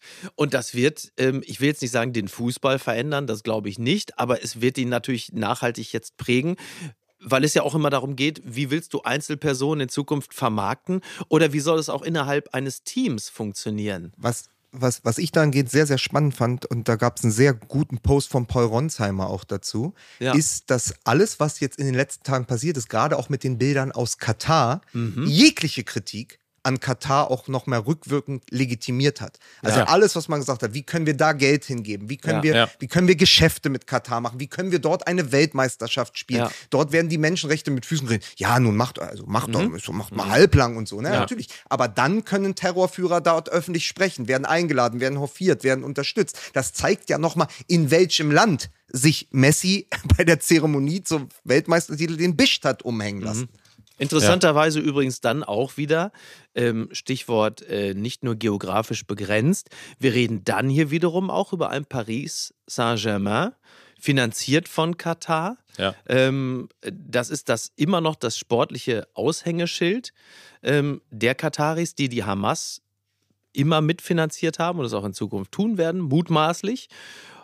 Und dann reden wir auch hier über eine Region, die auch ähm, hoffentlich nicht, aber möglicherweise auch von Terror wieder bedroht sein wird. Denn Hm. ähm, das steht zu befürchten, also dass die Sicherheitslage jetzt derzeit ähm, extrem angespannt ist, dass die Sicherheitskräfte äh, unter Volllast arbeiten, nicht nur um Synagogen zu schützen, sondern natürlich auch öffentliche Plätze. Also das, was da passiert ist in Israel, das hat natürlich jetzt auch Auswirkungen ähm, auf, auf die ganze Welt, auf die ganze europäische Welt, auch dahingehend, dass die Sicherheitslage extrem angespannt ist. Denn das war ja wie ein Initial für Schläfer, äh, jetzt wieder, äh, wieder loszulegen, also verstärkt wieder loszulegen. Das war ja nie vorbei, aber die Intensität wird größer. Also diese Dinge gehören ja alle irgendwie Ja. zusammen. Also Katar nochmal, um das zu sagen, wir haben ja auch, glaube ich, in irgendeiner Folge schon mal darüber gesprochen.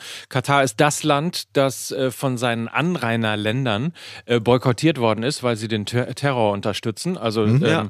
ist, klingt wie ein Treppenwitz, ist, Ja, ja. ist aber äh, absolute Realität. Und ich finde auch deshalb hat der FC Bayern eine gewisse Verantwortung, wenn man sich halt über Jahre von diesem Terror unterstützenden Regime ähm, finanzieren lässt. Hast du in dieser ähm, in dieser Causa Masroi, Mhm. finde ich jetzt eine besondere Verantwortung in der Tradition des Ja, aber die Vereins, aber, aber, auch in der genau, gesellschaftlichen aber was, aber was Verantwortung. bedeutet das denn? Ne? Also was bedeutet das dann jetzt in letzter Konsequenz? Führt man dann mit ihm ein Gespräch, so wie Watzke mit Felix Metscher, und dann sagt man, der Junge hat uns überzeugt, da ist alles in Ordnung, weiter geht's? Geldstrafe 5000 Euro. Genau. Tschüss. Oder sagt man, pass mal auf, ähm, das alleine gesehen zu haben. Es geht ja vor allen Dingen auch immer um, die, um, die, äh, um den zeitlichen Kontext. Ja? Also gerade das, was passiert ist nach der Terrorattacke der Hamas, direkte Reaktion beispielsweise von Nura, aus welchen Gründen auch immer.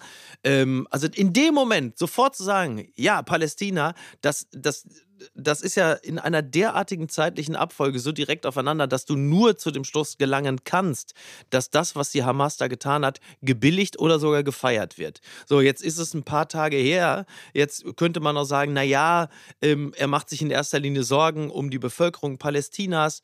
Das ist völlig berechtigt. Das kann man auch machen. Es sind ja nicht alles Hamas-Unterstützer dort. Also auch das gilt es Mhm. immer zu bedenken, dass da ähm, Millionen Menschen, zwei Millionen Menschen, äh, auch durch die Hamas initiiert, ähm, von etwas betroffen sind, das sie nicht verschuldet haben, was ihnen aber jetzt droht. Das kann man natürlich.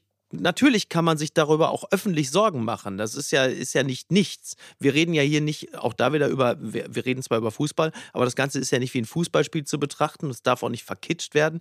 Ähm, da, das ist schon okay, aber, aber du, es ist jetzt sch- schwer, die Geisteshaltung von jemandem wie Masraoui zum Beispiel jetzt einfach rauszufiltern und zu sagen, okay, ähm, im Gespräch haben wir uns davon überzeugt, der ist nicht antisemitisch. Ja, also man muss doch immer davon ausgehen, am Ende so zu tun, als würde man nicht wissen, welche Reaktionen gewisse Äußerungen hervorrufen. Ja. Weil selbst wenn es anders gemeint ist, müsste man sich ja zumindest ja, ja. gesellschaftlich der, der Gestalt verorten, dass man sagt, in dem, was gerade passiert, Ja. in diesem Pulverfass, Ja. so einen, so eine Story zu posten oder zu Ja. teilen und oder Ja. einen gewissen Satz in die Welt zu stellen, dann halte ich ein Streichholz an dieses Pulverfass. Und ich kann mich Absolut. dann als Mensch der Öffentlichkeit, als Person des öffentlichen Lebens, und das ist eine Rapperin, das ist ein Mesut Özil, auch wenn er mittlerweile mehr Politiker ist als Ex-Fußballer, das ist Ja. ein Masraoui als Profi des FC Bayern München. Und dann zu sagen, nee, ich hab's ja ganz anders gemeint. Ja, das kann ja durchaus auch möglich sein. Aber es löst natürlich etwas aus und es löst eine Debatte auf. Und dann musst du dir dessen doch bewusst sein und sagen, dann lasse ich es lieber Ja, sicher. weil ich eine Verantwortung habe als Prominenter, als jemand, der viel Geld verdient mit einem Sport, der in der Öffentlichkeit steht, der bei, ein, bei dem größten Verein Deutschlands unter Vertrag steht, dann muss ich es lassen, weil ich mir diese Reaktion eigentlich bewusst sein müsste. Nur ist meine Befürchtung, dass da niemand weiterdenkt als von hier Nein, es bis zur Tapete. einfach, einfach keine besonders intelligenten Menschen. Aber zu, zumal, um das nochmal zu unterstreichen, wir äh, reden von einem Terroranschlag, von einem barbarischen, bestialischen Terroranschlag, ähm, durchgeführt von Palästinensern, an dem an einem Tag seit der Shoah erstmals wieder so viele Juden gestorben sind, ja, äh, wie wir es halt eben zuletzt im Zweiten Weltkrieg erlebt haben. ja. Und ich finde, da kann man von jedem, egal ob Fußballer oder äh, egal ob äh, was auch immer, Natürlich. eine gewisse, äh, in einer gewissen gesellschaftlichen Öffentlichkeit und damit auch eine gewisse gesellschaftliche Verantwortung hat, Ja. äh, ein bisschen mehr äh, sozusagen Sensibilität verlangen. ja Aber, das- sind wir da nicht genau an derselben Stelle wie mit dem Ganzen, was wir schon besprochen haben, mit wie können die alle nach Saudi-Arabien gehen? Mhm. Wie kann man eine Weltmeisterschaft in Katar spielen? Und trotzdem wird es ja in der anderen Hälfte der Welt, wird es ja bejubelt. Das ist doch wieder das. Genau. Alles, was du gesagt hast, Mike, ist aus unserer Sicht komplett richtig. Das Aus ist der Sicht, westliche genau. Blick. Exakt. Aber ein Masraoui sagt im Zweifel, mir ist euer westlicher Blick doch scheißegal. Ja, ja. Ich schaue da mit den Augen eines Nordafrikaners, eines Muslims auf diese Geschehnisse und ich sehe es komplett anders und das zeige ich auch öffentlich. Nur Mhm. dann wiederum muss der FC Bayern, der für die westlichen Genau. Werte stehen, darauf reagieren. Genau.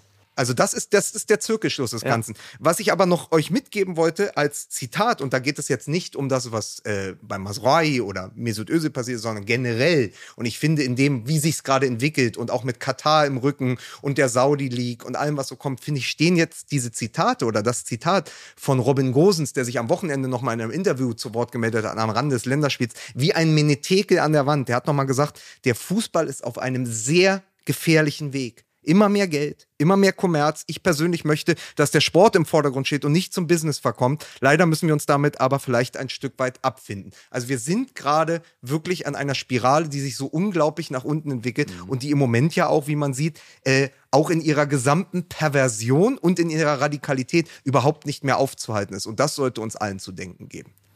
Immerhin, man kann ja vielleicht froh sein, äh, dass Manchester United oder die Glazer-Familie Ja, darauf verzichtet hat. Da ist ja sehr viel, mit sehr, sehr viel Geld gewedelt worden. Ja. Ähm, also 100 Prozent von Manchester United äh, zu übernehmen und auch noch die Schulden des Vereins zu bezahlen und so weiter und so fort. Ja. Man hat darauf verzichtet, äh, auch weil man den Verein nicht eben komplett äh, verkaufen wollte, sondern hat nur 25 Prozent verkauft. Aber nichtsdestotrotz. Vielleicht sollten wir das ein bisschen ähm, dann nach so einer ernsten Diskussion auch feiern, äh, dass es nicht jeden gibt, der einfach nur Ja, das äh, kann man- komplett nach äh, Ja, das kann man auch wirklich nur also als kleinen, als kleinen Sieg feiern und ist dann wie, so ein, wie so ein Bonbon, was man Ja, beim ja. Arzt bekommt. Weißt du, so ein. Ich wollte noch nachreichen, dass, weil, weil ich gesagt habe, dass Ehren Güvercin ein türkischer Journalist ist. Er Mhm. ist ein türkischstämmiger Journalist, der 1980 in Köln geboren ist. Ja. Also ein deutscher äh, Journalist und Autor. Äh, das ist das Zitat von vorhin, das wollte ich nur der Richtigkeit nochmal Mhm. Ja, ja. nachreichen, Ne? Das, damit Ja. es nicht falsch apostrophiert ist. wie kommen wir denn jetzt hier raus? Na gar nicht, wir, wir nehmen das jetzt einfach mal so mit. Man kann doch nach dem ganzen Quatsch, den wir die letzten Wochen erzählt haben, mit allen Graugänsen und sonstigem, kann man doch auch mal sich wirklich in diesen Zeiten, das ja tatsächlich, was wir reden immer über Fußball, die bleierne Zeit. Ja, mein Mhm. Gott, wir hatten halt Jogi Löw und Hansi Flick als Bundestrainer. Das ist dann schon die bleierne Zeit. Das, was wir jetzt erleben, Und da gehört der Fußball dann eben auch dazu, weil er sich nicht abspalten lässt von der Politik, weil er sich nicht abspalten lässt von der Gesellschaft. Das ist doch die bleierne Zeit. Äh, Mickey hat das, glaube ich, bei Twitter sehr gut geschrieben. Er hat gesagt, das ist das erste Mal äh, nach 9-11, dass man die Leute wieder anders fragt, wie es ihnen geht. Oder dass Leute auch anders antworten. Das ist eine bleierne Zeit. Da ist, wir haben Krieg mitten in Europa, Ukraine äh, und Russland. Wir haben auf der anderen Seite jetzt den Krieg, der sich dann in Gaza, in Israel, im, im Nahen Osten abspielt. Wir haben doch jetzt einfach eine bleierne Zeit. Da können wir uns doch nicht von frei machen und sagen, wir reden jetzt darüber, ob sich Erik Maxim Choupo-Moting jetzt äh, bei den Bayern verabschiedet oder doch noch seinen Vertrag Ja, ja. verlängert. Das ist ja dann zweitrangig. Dann können wir uns auch mal 20, 25 Minuten Das ist und Voll. Das nehmen ist absolut. um darüber zu sprechen. Natürlich zieht es runter, aber ich wusste das in der Sekunde, als Mickey gestern Abend die Nachricht von Masraoui schickte, wusste ich, das wird nicht die Podcast-Folge, von Ja, der ich gedacht hätte, dass sie werden könnte nach der Euphorie um Nagelsmann. Ich Mhm. wusste, Hälfte kriegen wir irgendwie hin. Da ist es dann lustig, wie langsam Mats Hummels ist.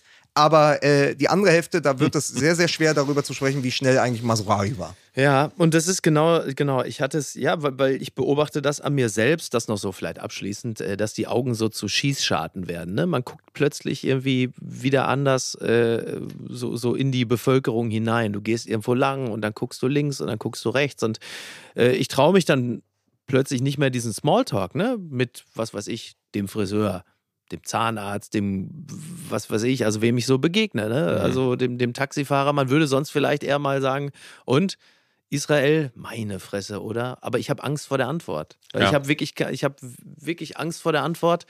Ähm, und äh, finde das ausgesprochen bedauerlich, dass man wirklich immer wieder sich die Leute jetzt anguckt und sagt, und wie stehst du zu diesem Thema? Und ich traue mich nicht zu fragen, weil ich, ich will es gar nicht hören. Ich will es nicht hören. Ich möchte, ja, ich habe Angst vor der Reaktion. Ich will das nicht. Ich habe sogar Angst vor äh, meinen jüdischen Freunden, die hier in Deutschland leben. Und äh, ich finde das ehrlicherweise eine grauenvolle Entwicklung. Ähm, Angst vor deinen jüdischen Freunden. Nein, nicht vor denen, sondern um, um meine. ja, um die. äh, Entschuldigung. Ja, ja ich um. wollte gerade sagen, ist vielleicht nicht ganz unwichtig. Dass, ja, ja. Ich meine, um meine ja, jüdischen da, Freunde. Ich, genau, ich habe damit mit, ich, ich stehe natürlich mit ein paar gerade jetzt auch nochmal intensiver in Kontakt und ähm, da äh, hat mir auch ein Freund geschrieben, weil ich ihn gefragt habe, äh, wie geht's dir eigentlich? Wie geht's euch gerade? Er sagt, ja, äh, lieb, dass du fragst, da zählst du zu den wenigen. Denn derzeit ist es so, irgendwie, die Leute haben die Nummer verlegt, äh, Festnetz ist irgendwie abgeklemmt oder Prepaid-Guthaben aufgebraucht. Ich höre von denen gar nichts. Also, das ist äh, auch eine interessante Stimmung, die da Ja. gerade vorliegt. Ich glaube, also, Prepaid, das ist es. Ja, Prepaid, nee, aber- ja. Prepaid ist leer. na, ist Naja, interessant. absolut, also du absolut. merkst, du merkst da ähm, die, die Konfliktlinien, die, die, die, wo, wo die so verlaufen und, und wer da auch alles plötzlich sich zurückzieht ähm, und nicht das macht, was geboten wäre, dass man sagt, um Gottes Willen, äh, wir sind da, schreckliches Wort, ich sage es trotzdem, wir sind da solidarisch. Es geht ja zunächst einmal, ganz am Anfang, ging es ja darum, nach einem Terrorangriff erstmal sein Mitgefühl auszusprechen. Nichts mehr. Und da ist es auch nicht kompliziert und das ist auch nicht komplex. Und da muss Ja. man auch nicht mal sagen, ja, aber da muss man auch mal. Nein, da geht es in erster Linie erstmal darum zu sagen, das ist fürchterlich und wir fühlen mit euch und wie geht es euch? Und Ja. alles andere, diese ganze Entwicklung des Konfliktes, Pipapo, das kann man alles aufräumen, das kann man alles besprechen, versuchen, mit klugen Leuten das zu besprechen. Auch mal nachzulesen, ne? Auch wie das eigentlich sich alles so entwickelt Alles hat okay, und so weiter. alles okay, alles okay. Aber völlig abgekoppelt davon reden Ja. wir zunächst einmal über einen Terroranschlag und das Gefühl, das Unmittelbare danach. Und das aufzugreifen und das zu besprechen, das haben viele schlicht verweigert. Ausgesessen, sich weggedreht. Und das finde ich äh, traurig. Um vielleicht den großen Strich drunter zu machen, weil wir ja einfach als Fußball-MML ja an dieser Stelle auch ein Fußball-Podcast sind und bleiben. Das ist eben das, was ich fordere auch vom Fußball, ja, und von den Protagonisten im Fußball, dass sie sich positionieren und dass sie klare Statements setzen und dass der Fußball nicht alles mitnimmt, ja, immer nur nehmen, nehmen, abgreifen, sondern dann sagt, pass auf, wir haben uns durch alles, was wir gerade tun, derartig gesellschaftlich verortet, dann müssen wir aber auch unsere Verantwortung wahrnehmen und unserer Verantwortung gerecht werden. Und das sehe ich noch nicht. Und da muss eine Menge jetzt passieren. Der Fußball darf jetzt nicht die Scheuklappen aufsetzen. Er darf jetzt nicht sich, weißt du, darf nicht die drei Affen machen. Äh, Ja. Nichts hören, nichts sehen, nichts sagen und sich einfach wegdrehen, sondern er hat jetzt auch die Verantwortung, in der gesamten gesellschaftlichen Verortung zu reagieren und seinen Weg und seinen Umgang damit zu finden. Ich bin mal sehr gespannt, äh, wenn am nächsten Wochenende die Bundesliga wieder beginnt, Mhm. ob denn das dann auch eingeleitet wird mit äh, Schweigeminuten, wie das nach Terroranschlägen so üblich ist. Mhm. Ähm, ich glaube nein, aber lasse mich überraschen. Ich glaube, man wird da intern äh, drüber reden und sagen, ja komm, das ist dann aber doch jetzt schon zwei Wochen her und jetzt ist auch mal, jetzt muss auch mal weitergehen, ne? ja. Also- nach vorne gucken. Nach vorne gucken. Wer sich in diesen ähm, schwierigen Zeiten ein bisschen ablenken möchte, ja, sollte das mit der neuen Beckham-Doku bei Netflix tun. Ja, toll. Ich habe gestern angefangen, weil alle sind ja völlig, völlig begeistert, zu Recht auch. Ja. Und es macht großen Spaß. Tolle Also, Doku, richtig gut. Wirklich Ich hab's, weil die Doku geht ja schon relativ schnell damit los, die Bilder aus den Mid-90s zu sehen, Cantona, äh, aber auch Steve Bruce, äh, das sensationelle Tor gegen Wimbledon von Beckham. Also es ist, ein, ist äh, ganz toll. Macht Allein die Art Spaß. und Weise, wie dieses Tor in Wimbledon Ja. beschrieben wird, Ja. wie, es, wie es inszeniert wird, Ja, wie, wie sozusagen es dramaturgisch aufgebaut wird, äh, macht so einen Spaß, das zu sehen. Und ähm, wer äh, für Fußball nichts übrig hat, der guckt sich dann einfach noch äh, Victoria Beckham an, die äh, versucht zu erzählen, dass sie ja aus einer Arbeiterklasse kommt. äh, das ist, hat der ein oder andere Mit vielleicht schon als, Tra mit dem, mit dem Trailer gesehen. Sie ist mit dem Rolls Royce direkt in die Arbeiterklasse was halt, reingefahren. so, was halt total üblich ist für die Arbeiterklasse, dass man mit äh, dem Rolls-Royce zur Schule gebracht wird. Übrigens, äh, Nils Bubble, Nils Bubble, unser redaktioneller Kopf Nils Bubble, hat uns gerade noch ähm, äh, die Info geschickt. Leider muss ich wieder die gute Stimmung kaputt machen. Es wird eine Schweigeminute geben. Ah. so. Vielen Das ist umso gesagt. besser. Okay, dann. Dann, dann vielleicht nochmal auf äh, To End It on a High Note, weil Mike hat es wirklich versucht mit der Beckham. Ja, ich weiß. Aber wir bin können auch wieder äh, zurück. Ich Zurück. bin ja über, einen Umweg äh, David Beckham quasi nochmal ähm, begegnet in diesem Sommer, weil ich ja Johannes Topalidis getroffen habe, äh, den Co-Trainer, langjährigen Co-Trainer von Otto Rehage. Und Fluppe. dessen erstes Spiel, dessen erstes Spiel als rechte Hand von Otto Rehage war damals England, Griechenland in Old Trafford. Und England brauchte einen Punkt, um sich noch zu qualifizieren für die Weltmeisterschaft in Japan und Südkorea. Und die Griechen haben bis kurz vor Schluss 2 zu 1 geführt. In England, in Old Trafford. Und dann gab es äh, am Höhe, an der Höhe des 16ers Ah, ja. einen Freistoß für England. Und David Beckham in seinem Wohnzimmer, wo er jeden Grasheim kennt, tritt an Mit der und Glatze, haut das ne? Ding rein Ja, und lässt ja. sich in Old Trafford im Theater of Dreams, im Theater der Träume feiern, weil er mit diesem Tor die WM-Qualifikation für England Mhm. sicherstellt. Und Janis Topalidis saß an der Seitenlinie für die Griechen und saß, es war so ein unfassbarer Moment, wie dieses Stadion explodiert ist. Und sowas kann dann eben auch nur Beckham. Also es ist für mich auch das, Ja. das eigentlich so das Tor, was mir sofort einfällt. Also witzigerweise natürlich all die Traumpässe und all die fantastischen Spiele und der Föhn von Sir Alex Ferguson, wenn er Beckham quer durch die Kabine äh, angeschrien hat und einen Schuh nach ihm geworfen Schuh, hat. Das ist ja auch genau, so eine ja. Geschichte. Er hat einen Schuh nach ihm. Also es gab ja diesen Föhn, das war immer die Ansprache. Wenn Sir Alex sich aufregt, dann hat er einen Schuh nach Beckham geworfen. Ich habe die Doku noch nicht sehen können. Ich freue mich da aber sehr drauf. aber dieses Tor in diesem in dem Trikot der Engländer, ja, Three Lines Mhm. on the Shirt. Und dann macht der den da, ich weiß nicht, 90 plus 1 oder so. Ja, ja. Oder auf jeden Fall in letzter Sekunde und sichert seinem Land die Qualifikation zur Weltmeisterschaft 2002. Das ist ein großer Beckham-Moment. Ähm, Guck mal, ich dachte, du hättest es äh, gesehen, weil auch dieses Tor natürlich äh, groß gefeiert wird in der ersten Folge der Doku. ach, okay. Ähm, Wundervoll. ja, also und, und es ist auch nochmal, äh, ich habe David Beckham, den ich immer schon toll fand und an dessen Freistöße ich mich immer erinnert habe, Ja. weil er sie einfach schießen konnte wie kein anderer. Ja, und die, äh, die Flanken, ey. Was und ihn aber Flanken trotzdem, und das wollte ich gerade sagen, ihn aber trotzdem nochmal als Spieler quasi wiederentdeckt. Ähm, weil er einfach nicht nur, Ja. und es gab ja immer so ein bisschen auch damals, als er dann mit Victoria Beckham zusammenkam, äh, mit Posh Spice Mhm. und das zum, zum sozusagen World Couple des Fußballs wurde, äh, dann kam ja auch immer so ein bisschen so verächtlich. Hallo, du ah, vergisst mir, da vergisst du mir jetzt aber Peter Peschel und Magdalena Bjeschka. Also da muss ich sagen, das, ich verstehe nicht, wie man solche Dinge. Nein, aber dann wurde sich ja auch ein bisschen dann immer lustig gemacht Ja. über ihn und so, Bitte so das ganze Affentheater um den Beckham. Das Affentheater, ja? Und außerdem ist er gar nicht so gut. So, das ist nämlich der, das Gegenteil. Sieht man nämlich Ja. in dieser Doku, was für ein fantastischer Fußballer er Genau. gewesen ist. Da hat sich einfach über die Jahre die Stilikone, das H&M Unterwäschemodel, halt vor diesen sensationellen Spieler geschoben, Genau. der ja auch aus der eigenen Hälfte lange Bälle in den Fuß spielen konnte, wie sonst nur Wahnsinn. Lothar Matthäus. Wirklich Ja, also wenn man hier Lothar Matthäus sagt, sagen die Engländer ja wieso? David Beckham, guck dir mal die langen Bälle an. Ja. Ein fantastischer Spieler, der in seinem Spätwerk ja auch bei Manchester und so und, und auch bei Real Madrid, bei den Galacticos musste der irgendwann, weil sie keine Defensivspieler hatten, weil sie ja nur Offensive einkauft haben, den alleinigen Sechser geben. Wie lustig. Und in seinem Spätwerk bei ja, der war die Holding Six, weil er der Einzige war, der noch halbwegs defensiv denken konnte. Ja. In einem Orchester aus Luis Figo, Zinedine Zidane, Wahnsinn, äh, Ronaldo und Roberto Ja. Carlos. Fantastisch, aber der wirklich in seinem Spätwerk auch unter Sir Alex, Alex Ferguson jetzt im zentralen Mittelfeld brilliert hat. Ja. Ganz, ganz großartig. Also da, da lege ich euch nochmal allen wirklich auch ähm, The Mixer von Michael Cox ans Herz. Ja. Das ist das fantastische Buch über die Premier League, wo das auch nochmal haarklein erzählt wird, wie sich das verändert hat und wie David Beckham sich auch als Fußballer verändert hat, bevor er dann nach Madrid und später nach LA gegangen ist.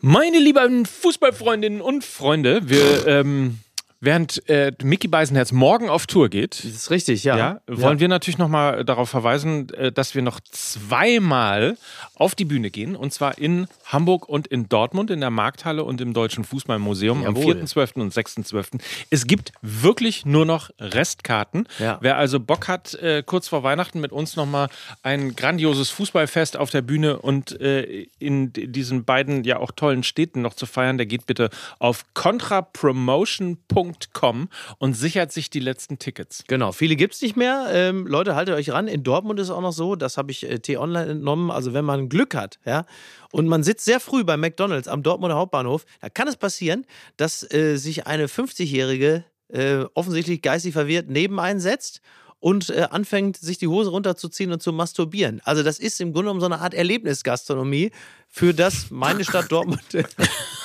wieder mal Partner Aber das ist schön. Da, da, da, Ja. Pass auf, dann schließen wir das doch aber mit Ja. dieser wunderbaren Anekdote. Ich weiß jetzt nicht, wer es war, aber einer Ja. der Außenreporter von Sport 1 Ja. hat beim Doppelpass, der war zugeschaltet aus Ja. den USA, über den großen Teich Natürlich. zugeschaltet, ähm, hat erzählt, dass er abends noch bei einem Five Guys war. Ja. Neben dem Teamquartier und dass ein Innenverteidiger sich dort am Stimmt. Abend einen Burger geholt hat. Und Spoiler, es war nicht Niklas Süle.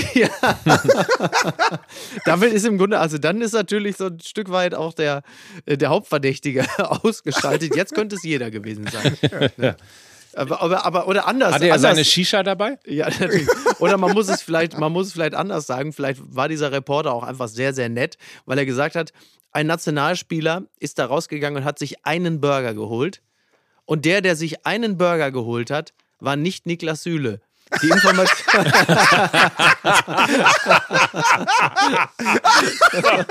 so, bitte. Damit ist alles gesagt. Damit ist Ja. alles gesagt. Super. Und über Cem Özdemir und dass er den Zucker in den Kaffee verbieten will. Das, ja, das macht er. Und darüber reden wir nächste Woche. Bitte. So, so ist es. Habt eine gute Woche. Macht's und ähm, wir hören uns nächste Woche wieder. Bis denn. Tschüss. Ciao. Tschüss. Dieser Podcast wird produziert von Podstars bei OMR.